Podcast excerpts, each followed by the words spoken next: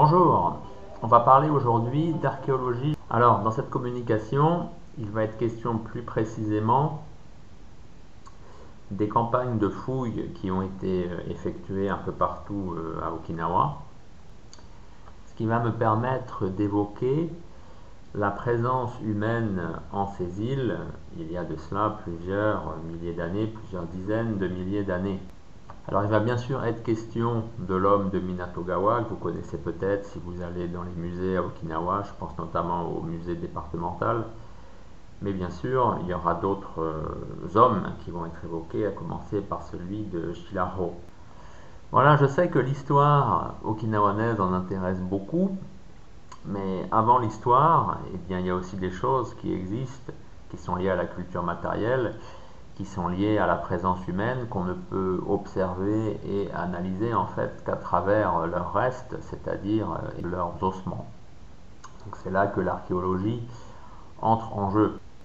Alors je voulais dans cet épisode parler de l'archéologie okinawanaise car c'est un domaine qui me semble assez important pour comprendre les particularités de la civilisation de ces îles et aussi pour euh, mettre en avant quelques points qui, il me semble, révèlent la manière dont le Japon central considère euh, Okinawa.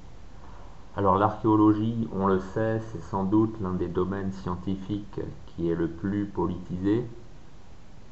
L'archéologie est politique, puisque souvent les États essaye de se donner une légitimité en euh, s'appuyant sur le passé et le passé encore plus ancien que l'histoire, donc euh, on tombe dans l'archéologie. Et à Okinawa, c'est particulièrement flagrant puisque souvent les découvertes euh, archéologiques sont le fruit soit d'Okinawanais, on va dire amateurs, des archéologues amateurs, soit de savants okinawanais actifs dans les cercles archéologique scientifique okinawanais, mais c'est tout de suite repris par le gouvernement japonais avec en tête bien sûr le musée national de Tokyo qui en fait rafle tout. Euh, quand vous voyez euh, dans les musées okinawanais par exemple des euh, squelettes d'hommes qu'on aurait trouvés, eh bien en fait c'est tout simplement des reconstitutions les originaux sont à Tokyo, ils sont bien rangés et euh, voilà, il n'y a pas de raison qu'on puisse les voir euh, si on n'est pas, euh, si on n'est pas vraiment du sérail, du petit monde, du musée national de Tokyo et donc en fait si on n'est pas dans le cercle du pouvoir. Hein. Donc le but que j'ai aujourd'hui, c'est pas bien sûr de vous faire euh, un topo sur l'archéologie okinawanaise, ce serait peut-être un peu rébarbatif, et puis j'ai pas forcément non plus les capacités pour le faire, hein. je suis pas archéologue, je vous le rappelle. Mais moi, j'ai choisi quatre sites importants à Okinawa où euh, on a découvert, où euh, on a escavé eh bien, des ossements humains qui ont permis de mieux comprendre le peuplement des îles okinawanaises. Alors donc j'ai choisi quatre sites, celui de Minatogawa, celui de Pinza Abu, celui de Shiraho et celui de Yamashita. Minatogawa, vous le connaissez peut-être si vous vous intéressez un peu euh, à Okinawa, à sa culture. C'est au hameau de Gushichang, c'est à Yaese, donc c'est dans le sud-est de l'île principale d'Okinawa. Pinza Abu, c'est à Miyako, c'est l'île de Miyako, c'est quand on fait route vers le sud, vers Taïwan, donc depuis l'île d'Okinawa. C'est environ 40 minutes d'avion hein, depuis l'île d'Okinawa, c'est relativement assez loin. Et donc ce site est situé au village d'Ueno, qui est euh, au sud de l'île de Miyako. Shilaro, c'est à Ishigaki, donc c'est une île qui est encore plus à l'ouest de Miyako, donc quand on fait route vers Taïwan. Là, c'est sur la côte est donc de cette île d'Ishigaki. Et enfin, Yamashita, et eh ben, c'est en plein Nara, donc Nara, euh, la ville principale de l'île d'Okinawa et du département d'Okinawa. Alors commençons par ce site de Minatogawa qui a donné eh bien, l'homme de Minatogawa, mais comme on va le voir, il n'y a pas qu'un homme, bien sûr, il y en a eu plusieurs. Alors, la genèse de ces découvertes remonte à environ 1965, quand un archéologue amateur a fait des découvertes d'ossements dans des carrières. Il s'y est un peu plus penché. Il a commencé vraiment à trouver des choses intéressantes et ça a été repris ensuite en 1868 par des archéologues, on va dire professionnels bien entendu, qui ont donc mené entre environ 1868, peut-être un peu avant, et 1870, différentes recherches donc dans euh, cette carrière. Et en fait, c'était dans une faille. Et donc c'est dans cette faille qu'on a d'abord trouvé euh, plusieurs squelettes euh, humains, deux euh, hommes et plusieurs, environ 4, 5, 6 femmes, avec également des os de mammifères, c'est-à-dire de cerfs, de sangliers.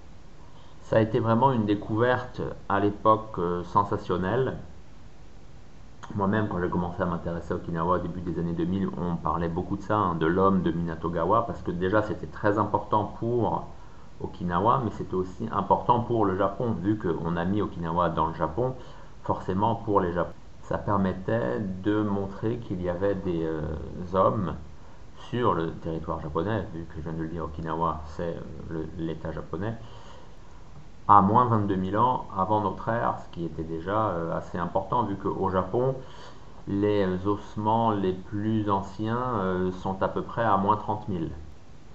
Et ce qui était intéressant, voilà, c'est ça justement pour Okinawa, c'est qu'en fait, quand on a étudié ces ossements, on a plus en fait euh, fait des rapprochements avec les hommes du sud du Pacifique,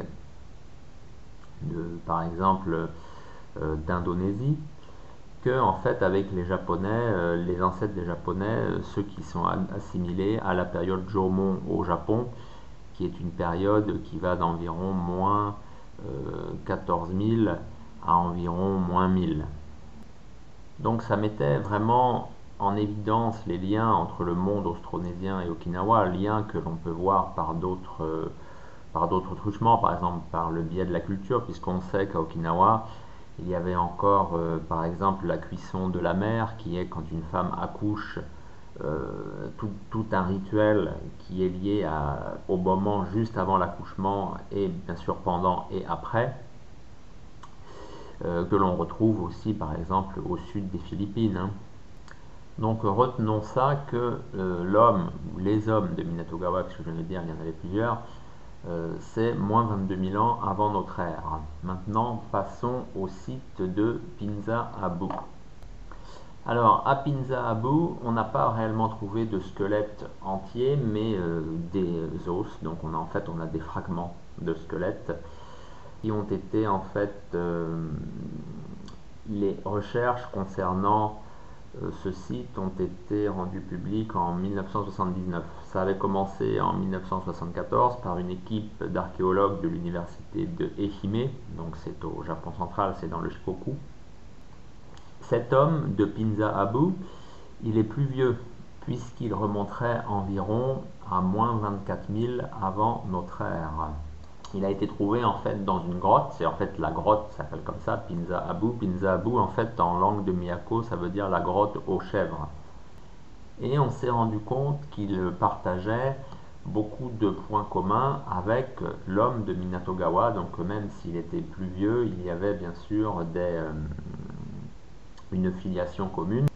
Alors les hypothèses concernant les origines de cet homme de Pinza Abu, sans qu'il serait, euh, viendrait peut-être, qu'il serait peut-être venu plutôt euh, de la Malaisie.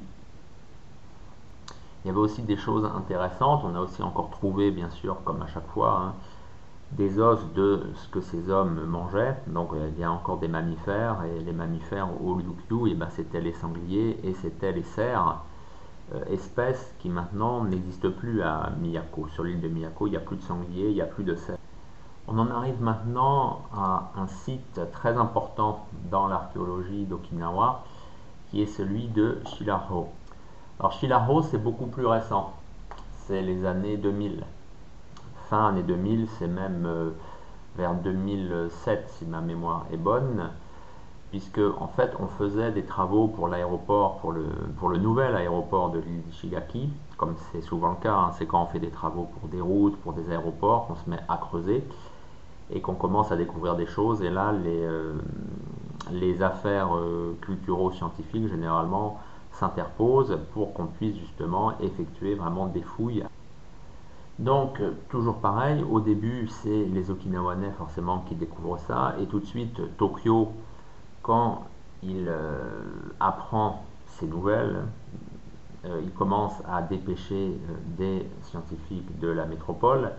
Et là, ça devient quasiment le rideau de fer qui entoure le site et on ne peut plus faire grand-chose. Moi, parce que je connaissais des personnes au musée d'Ishigaki, j'avais pu aller sur le site, c'était en 2012, je crois, euh, eh bien, euh, en fait, euh, oui, j'étais allé sur le site, mais pas réellement là où il y avait les fouilles qui étaient en cours, parce que c'était limite le secret d'État.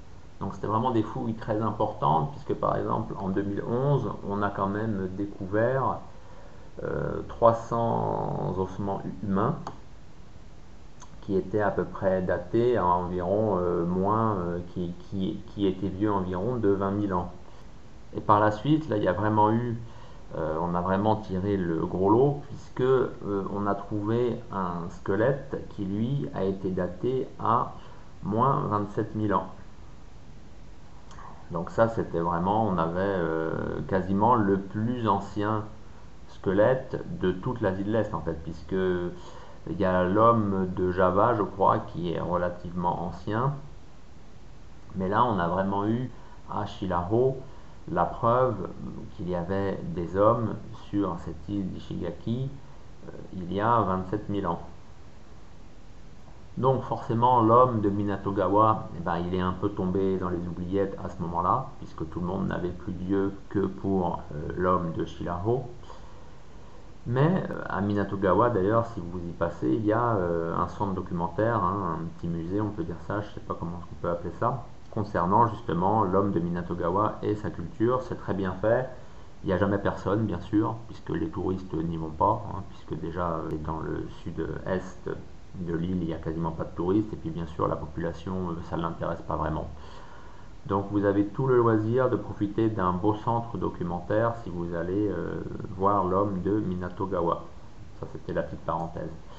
Alors, Shilaro, oui, qu'est-ce qu'il y avait d'autre dans oui, donc je vous disais, quand j'étais allé sur le site, c'était bloqué. Il y avait les chercheurs de l'Université de Tokyo, je crois, et bien sûr euh, du Musée national aussi qui est à Tokyo. Et même des archéologues okinawanais que je connaissais, donc rattachés au musée Shigaki, ne pouvaient pas non plus réellement voir ce qui se passait. Hein. C'était. Euh, voilà, c'était un peu dommage. Alors l'homme l'homme de Shilaro, il est un peu plus grand que d'autres euh, qu'on a trouvés,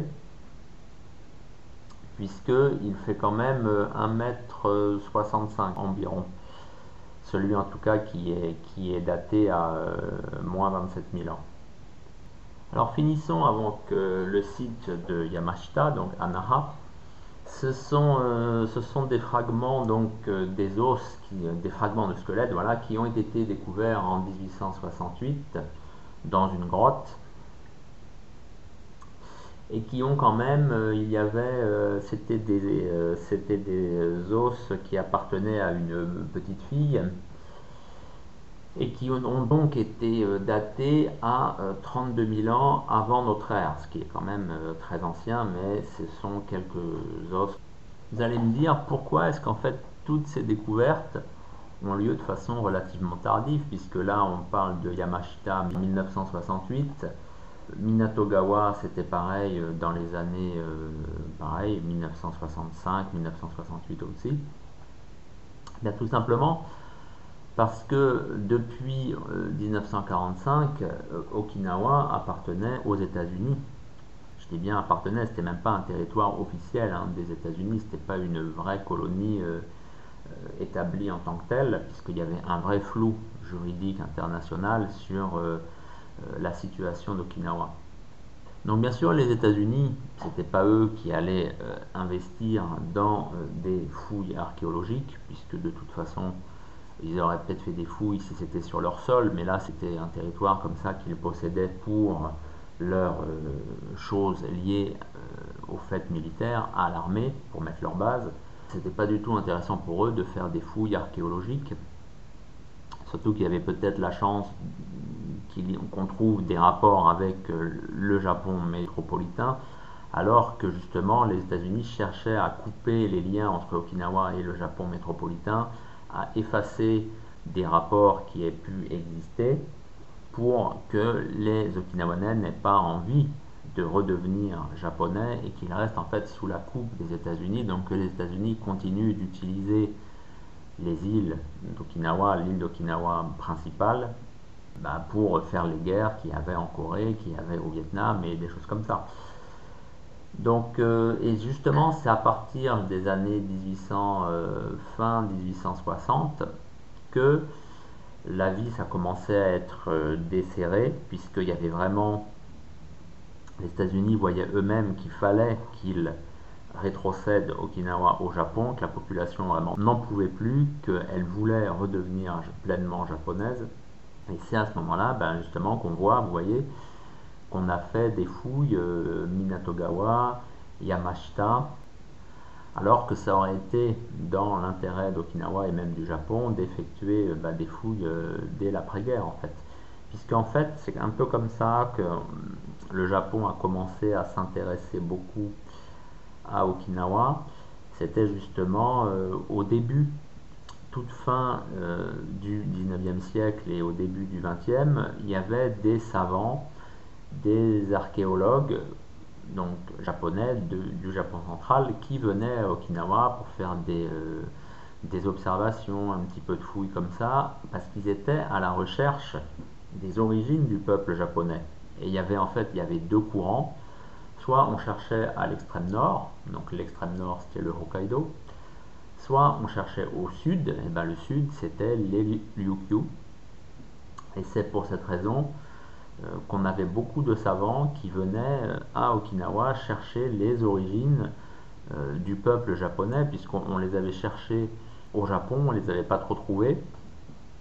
Il y avait notamment le célèbre Yanagita Kunio, qui avait en fait eu une sorte de révélation. Il était, paraît-il, sur un rivage, donc au Japon, au Japon central, et il avait vu euh, je ne sais plus si c'était une bouteille ou euh, une noix de coco, bref, qui avait voyagé. Et donc il s'était dit qu'il y avait des axes de circulation par la mer et il s'était donc, euh, il avait commencé à penser que le Japon étant un ensemble d'îles, eh bien qu'il y avait des, échanges entre les hommes au niveau de ces îles et donc bah, qu'il fallait en fait partir euh, soit au nord soit au sud. Lui apparemment il avait choisi le sud de s'intéresser à ce qu'il y avait au sud donc eh bien les Ryukyu pour euh, trouver cette supposée origine du peuple japonais. Voilà. Donc euh, comme il est question là d'Okinawa des Ryukyu, on va pas en parler de ces choses de Yanagita, de tout ce qu'il y avait euh, lié justement à l'archéologie, à la politique euh, au début du XXe siècle au Japon. C'est pas de trop notre ressort. Ici, on est Okinawa Juku. Hein. On pourrait dire que c'est le lieu où on étudie, où on essaye de comprendre Okinawa. Donc je vous encourage, si ça vous intéresse, eh bien, vous pouvez vous-même euh, faire vos recherches. Hein. Regardez Yanagita Kunio, origine du peuple japonais. Vous verrez sans doute des choses qui vous intéresseront. Voilà, j'espère que ces euh, petites 20 minutes qu'on a passées ensemble euh, vous ont intéressé, que vous avez appris des nouvelles choses sur eh bien, le peuplement euh, des îles d'Okinawa, des liens entre les Okinawanais et le monde du Pacifique, mais aussi avec le Japon, bien entendu, puisque tout ça est lié de toute façon. Voilà, eh bien je vous remercie de votre attention et je vous dis à bientôt. Et pour découvrir les arts martiaux okinawanais, je vous recommande mon livre Karaté Kobudo à la source, les arts martiaux okinawanais maintenant. Je peux aussi vous recommander Tête à tête en mer de Chine, qui lui est un recueil d'entretien avec les maîtres et experts okinawanais contemporains. Si vous êtes plus intéressé par euh, les textes, on va dire, fondateurs euh, du karaté, là, il y a deux livres de Motobucho Ki que j'ai traduits. Le premier qui s'intitule Le karaté jutsu boxe d'Okinawa et le second qui s'intitule tout simplement Mon karaté jutsu. Et pour ceux qui s'intéressent plus aux arts scéniques euh, et les danses en particulier, j'ai édité Passé et présent des arts du spectacle okinawanais. Et là, je viens de sortir Danse et combat à Okinawa. Voilà, tous ces livres, vous pouvez les trouver sur Amazon. Ils sont également disponibles sur mon site jcjuster.jimdofree.com et éventuellement, vous pouvez aussi me contacter via Facebook. Donc, on me trouve donc pareil sous mon nom JC Juster sur Facebook. Vous pouvez me contacter et je pourrai vous en envoyer des exemplaires dédicacés si vous le souhaitez.